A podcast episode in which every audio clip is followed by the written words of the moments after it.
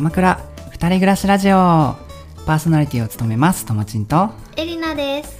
この番組では鎌倉で二人暮らしをする30代の夫婦ともちんとエリナが鎌倉での暮らしを通してパートナーシップや家族のあり方について考えゆるく語り合っていきます。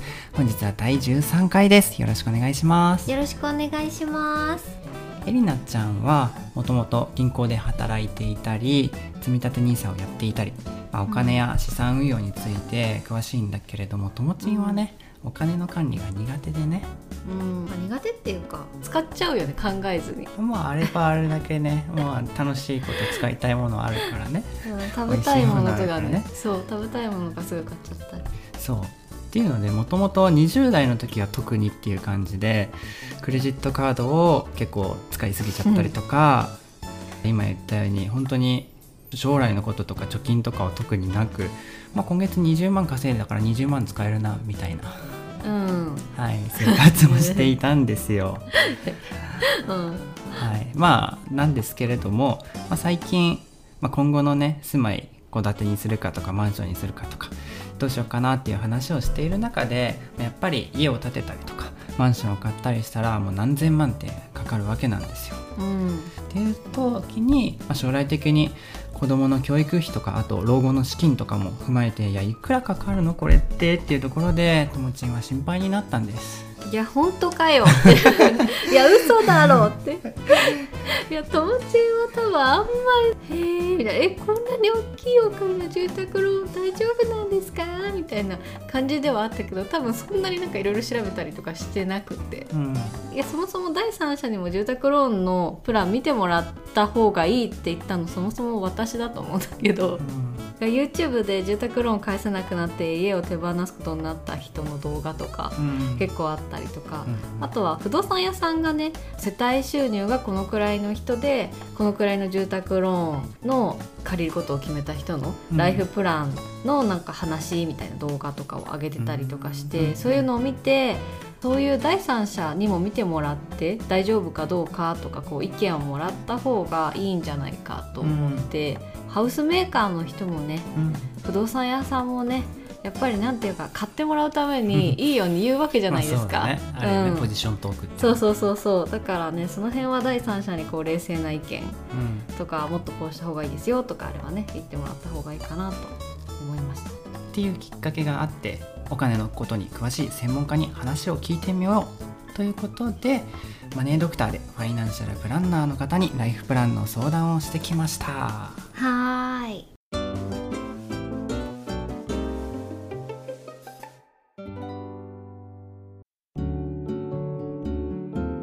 じゃあそもそもそのマネードクターって何かっていう話なんですけどまあ CM が有名なのかな？うーん私たちテレビをね 持ってないからあんまりそういうテレビの情報知らないんだけど、でもマネードクターって調べたら CM がつぼるみたいな、うん。CM 受けるみたいな結構ツイッターで出てきて、うん。そうだから CM ね私たちも YouTube で後から見てみたんだけど、なるほどみたいな。これがそう話題の。シュールっていうのかな。うんシュールだねシュールだねわかる。お疲れ様ねドクター。みたいな。うん感じだったね。それをジャニーズがやってるっていうのがまたね、うんいいんだと思う。ね。うん。はい、みたいな、まあ、ちょっと動画でねマネードクターの CM 面白いのでよかったら見てみてくださいと言いつつ、まあ、そもそも何かっていうとマネードクターは保険相談はもちろん家計相談貯蓄方法相続対策教育資金さらには資産運用まで。ライフプランに関わるお金のことをファイナンシャルプランナーに無料で相談できるサービスです。うん。はい、そうだね。なので今回私たちがメインで相談したのは住宅に関することとか、うん。あとはライフプラン、うんうん。であとは資産運用、うんうん。そうね。のことに関して相談させてもらったね。うん。うんはい、でまあざっくりもうちょっと特徴ホームページに書いてあることとかで言えば、まあ、いつでも何度でも相談無料です。これすごいよね。そうだね。本当に無料だったんですよ。そうだね、うんいやこれどうやって売上利益つながってるんだろうってちょっと、あそうそう。それは私もう予約する時点でもう調べた、うん、何かめっちゃ嫌なものを営業されたら嫌だなと思ったから、うんうんうんうんだから保険の、まあ、代理店みたいな感じうんうん。で保険を売る契約してもらったらその手数料が入ってくるっていうのがね、うんうんマネードクターの収入源、みたいなので相談したお客さんからお金取るっていうことはない、うんうん。そこは安心だね、うんだね、はい、あと全国どこでも相談可能っていう形で、うん。まあ、今回私たちは家の近くにあったからそこの店舗に行ったんだけれども、うん。そうじゃなくても、まあ、なんかオンラインでやったりとかあと確か家にもよなんか来てもらえたりとか、うん。あとはその近くのカフェでちょっと話を聞いたりとかもできるみたいです。はい、あと最後は、まあ、最短翌日でもの相談も可能っていうことでありプラス、まあ、今回私たちが行ったようなお店だったら時間が空いてれば当日相談もできるようになっています。うんうんうん。はい。うん、私たちはオンラインで予約してうん。行ったんだようんね。うんうん。うん。まあそうだね。基本はネットで予約していくっていう感じなのかな。ああそうだね。予約が基本的には必要です。はーい。で実際に2週間前かな。そうだね、ううんん、マネードクターに行ってみました。はい。はい、どうでした？あーあそもそも対応してくださったのが、うん。やっぱり事前予約してたからかわかんないけど、ん。店長さんうん。がね対応してくださって40歳ぐらいの男性ですごい爽やか。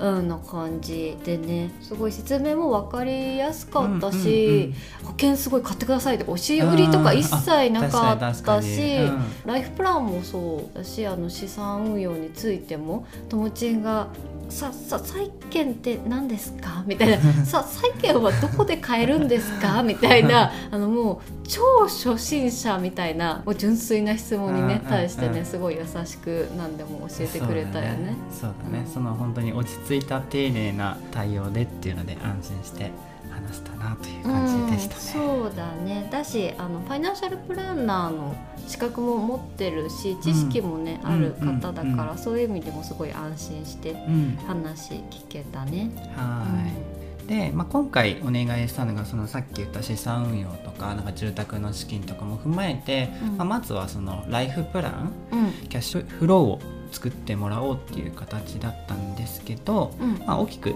ステップが2つに分かれています。うん。はい、でステップの1つ目がまずはヒアリング、まあ、どんな風に今お金を使ってて将来どんな計画があるのかっていう話をしてステップ2としてその作成したライフプランに基づいてフィードバックや改善提案をしてくれる、うん。っていううんうんはいうんなっていねます。はで、まあ、そのちょっと具体的に話していくと、まあ、最初のヒアリングが、えっと、最初予約していて1時間ぐらいねいいろんな、ここ、えー普段どんなお金を使ってますか？みたいな話なんですけど、まあ、うん。まず家計の支出うん。っていうところで食費光熱費通信費お小遣い雑貨医療費などなどうん。っていう感じで例えばで言えば30代、まあ、私たちもそうなんだけれどもの食費の平均は6万2800円。うん。うんうんうんうん。まあそんなもんなんだなっていう感じで。うん。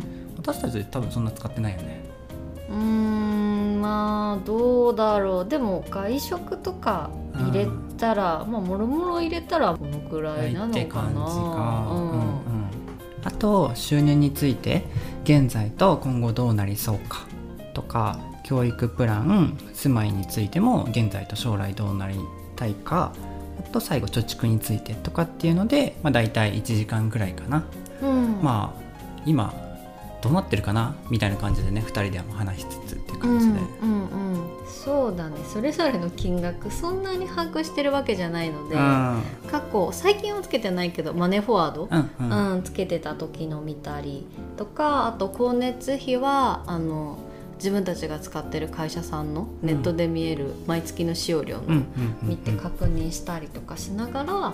埋めていった感じだね。はーい、うん。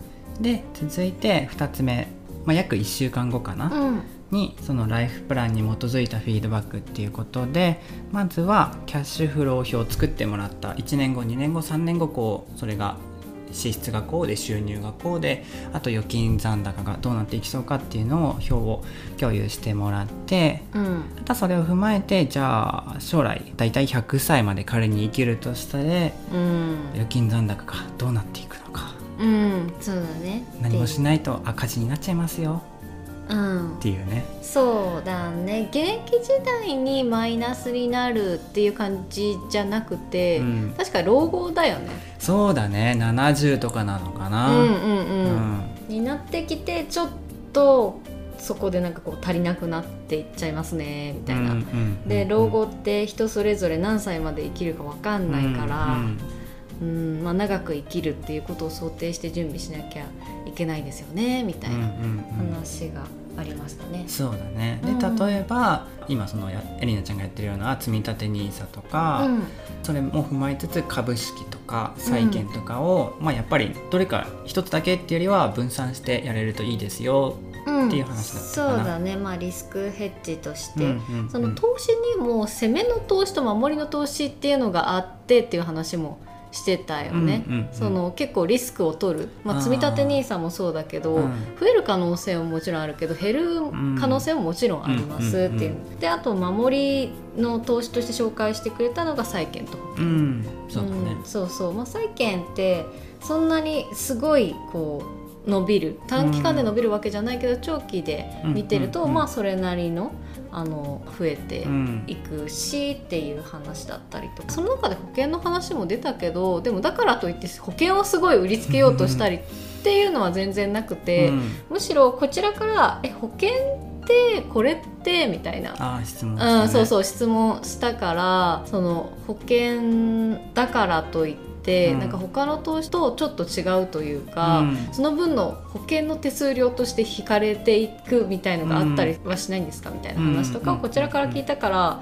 そうそういう話もしてくれただけでそんなに積極的に保険の話をすごいしようみたいなのは全然なかったよね。うんうんそうだね、うんあと印象に残ってるのが債券の話した時かな、うん。えでもやっぱりこうタイミングによってはこうマイナスになっちゃうことあるんですよね。みたいうんうんなリスクの話聞いたら、いやもちろんその特に短期でやったらマイナスになることもあるしタイミングによってはマイナスになることもある。うん。だけれどもやっぱ長期でやりつつじゃあ今はちょっと落ちてるからもうちょっと待ってみようっていうふうにうん。すれば平均的には増えていっているから、損することはおそらくないでしょうって感じかな。うんうん。そうだね。それは NISA とかも同じで、うん。そうタイミングによっては落ちてたりとか、うんうんあと債券は海外の債券の話だからその為替のそうそうその変動によってこの年のこの日がいいんですよってなったうん。らその、ね、日の為替のレートが悪かったうんらすごい下がっちゃってたりとかっていうのもあるから結構長いスパンで見てもらって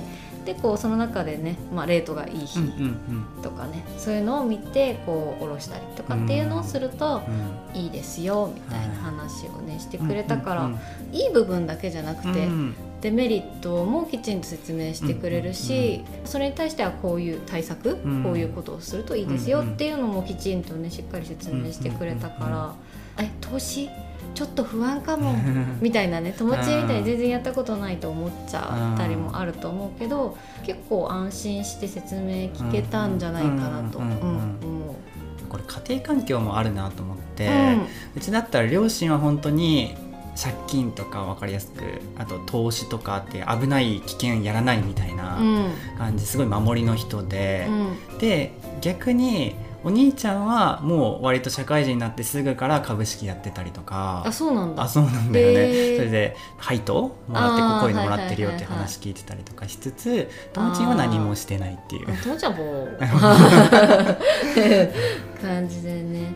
あでもうちの両親も別に投資とかはしてはないけどね、うん。でもまあやっぱ家買う時に住宅ローンを組む必要があったからそれだけはやってたけど、うん、職場の環境とかもあるじゃないかなうん。とはだねきっ思うまあもともとのね子供の時のそのお小遣いうん。のお小遣い帳つけてたつけてないはうんもちろんあると思うけど、うん。やっぱりお兄さんもそうだけど、うん。お兄さん経理の仕事してるそうだね仕事でが私も銀行員やっててその後経理の仕事やってたこともあるから、やっぱり周りそういうのやってる人が多いっていうか、うん。割と当たり前なんうんだよねうん。積み立て NISA するとか、うん。そう株式の配当もらうとかもそうだし、そう割とね当たり前の環境だったからそんなに抵抗がないというか、うんいやみんなやるの当たり前でしょみたいな、あうん。ーっていうことかそうそう。えむしろやってないの？えなんで？みたいな。いやそれね思うんだよね。勉強するとえなんでみんなまだやってないのって。そうそう。いやでもこれってふるさと納税とかもそうじゃない？あそうだね。同じだね。そうそう。えやってないの？みんなやってるよ？みたいな。えこれそやってないの？損してるよ？みたいな、うん、えむしろなんでやってないの？みたいな、うん。ただまだ本当にやってないしなんかなんとなく知ってるだけの状態だとなんかねちょっとハードル高く感じるんだよね、うん、難しそうでも多分とかそういうことなんだろうね、じゃあちょっと改めてマネードクターで相談してみてどうだったかちょっとね感想を振り返ってみようと思うんですけど、はい。私はまず結構その最初にヒアリングしてもらった日がもうその時点で良かったなって思っててっていうのが、まあ、今後じゃあ家どうしていきたいですかとか子供何人で子供の教育はこう私立ですか公立ですかとかっていう話をこう質問をもらった時にえどうしよっかみたいなところで、じゃあ子供だったらじゃあ大学は私立でそれ以外は公立でとか、うん。うんなんかそういうお互いの価値観を共有できたこと。ああなるほどね、うん。まあ確かにここ人によって結構違うよね、うんうん結構最初から私立に。入れあたあだよね。やっぱ自分がどうどうだったかなとかうんうんうんあるよね、うん。だしなかなか2人でそういうことを話す機会っていうのもないのかなっていう、うんうんうん。うんうん。っていうのが一つともう一つが普段の資質を自覚できたこと、うん。うん。うん、私たちどうだろうね、まあ、最初の本当同棲始めて数ヶ月はマネーフォワードで毎月ねとか毎週とかねそのレシート見て記録してとかやってたけど、うん。最近全然だもんね。あ最近全然だね。結婚式のね準備が始まってから結婚式までが結構本当に忙しくてそんなことやってられないって感じだったからっていうのもあるけどその後も特にやってないんですね。そうそう。っていうのを、まあ、ざっくりだけどあ今これぐらいかなっていうのを自覚できた。プラスちょっと私は特にね今そういうモチベーションが勝手に上がってるので、うんそうだね。ままた家計簿を復活させようと思ってます、うんうんはい、あとはやっぱりそのライフプランっていうので10年後20年後30年後っていう将来のことを考えるきっかけになったのが良かったかなと。うんうんうんうんうんそうね。友達はね結構まあ今楽しいみたいなね。うんそうだね。将来ちょっとどうなるか分かりませんみたいな感じで生きてるので。将来の不安とか別にないですみたいな、まあなんとかなると思います、はいうんみたいな感じだったもんね。じゃあエリナちゃんはどうだったかな？私は一番良かったのはやっぱり友達のマネーリテラシーが爆上がりしたっていう。うんところで店長さんの話聞いてる時もさ債券、うん。みたいになってるけど、うん。翌日からねもう節約しよう。うん。って突然なってて。で「え趣味何やってんの?」え趣味はね資産運用。みたいな、うん。資産運用？めっちゃいいよ。みたいになってて、いやいやまだ何もやってないだろ。みたいな。何一つとしてやっていないって感じだったけど。うん。でもまあそれでもね、うん。そういうことへの関心がうん。高まって、うん。知識をこう増やしていこうっていう意識変わったのもすごい良かったし、うん。そもそもここでマネードクターにお金払ってないんだけど、うん。でもこういうリテラシーってお金で買えるものじゃないからさ、お金で買えない価値をここでこう得ることができたなっていうのはすごい思うんっていて、うん。自分から積極的に YouTube でマネースキルの見てたりするからですね、うんそうだね。そういうのも本当にいや店長さんに感謝。ですね、はい。他に2つあって、うん。次のアクションへの大きなきっかけになってるっていう部分でフィードバックもらった日うん。に帰ってからあの新 NISA、うん。と来年から始まるうん NISA についての YouTube の動画を一緒にね何本か見てみてであの新しい NISA に向けてともちんはあの NISA の講座を作るっていうところからで、私は NISA の講座持ってるんだけれども楽天から SBI に移そうかなっていうふうに思ってて、そんな準備をねしようかなっていうふうに思っているので。うんこのマネードクターがね本当に確実に次のアクションへのきっかけになってるっていうのをすごいなって思っていて、ううんんそれだけね店長さんの説得力がすごいあったってういう。ん。確かに言葉にこう重みというかいい意味でこううん真剣な感じで、そうだねすごい信頼できるうんうん。だったなっていうふうに思ってます。はい。あとね最後3つ目がねうん。お金に関すること全体の見直しにつながったなっていうふうに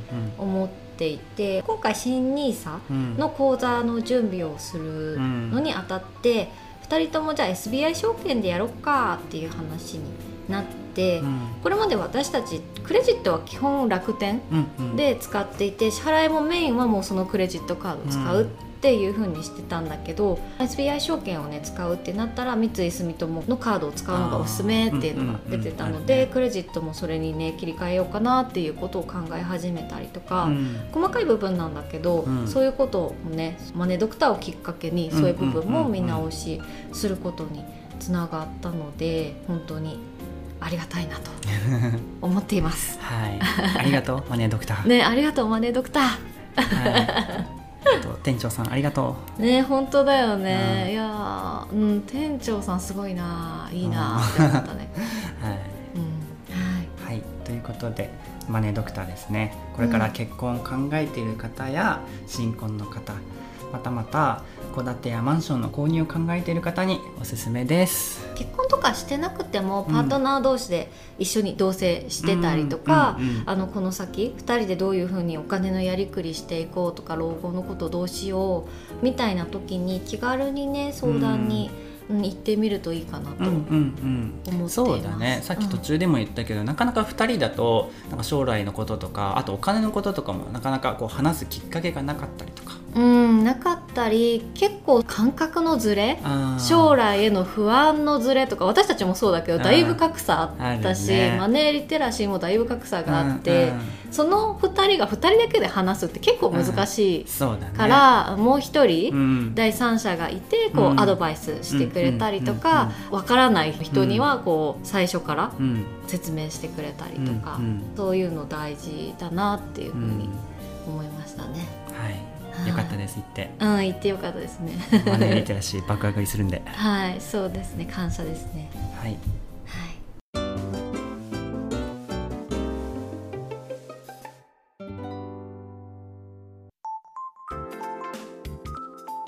この番組は毎週水曜日夜6時に配信していますここまで聞いてみて、まあ、少しでも役に立ったなとか面白かったなと思ったらぜひお聞きのプラットフォームでチャンネルのフォローとあとは鎌倉2人暮らしチャンネルのページの概要欄の下にある評価の欄があるのでそこの星5の評価をお願いしますまた概要欄の Google フォームや Twitter から感想や質問をもらえると嬉しいです。ハッシュタグはひらがなでかまふたでお願いします。皆さんと交流できるのを楽しみにしてます。それではまた来週。バイバイ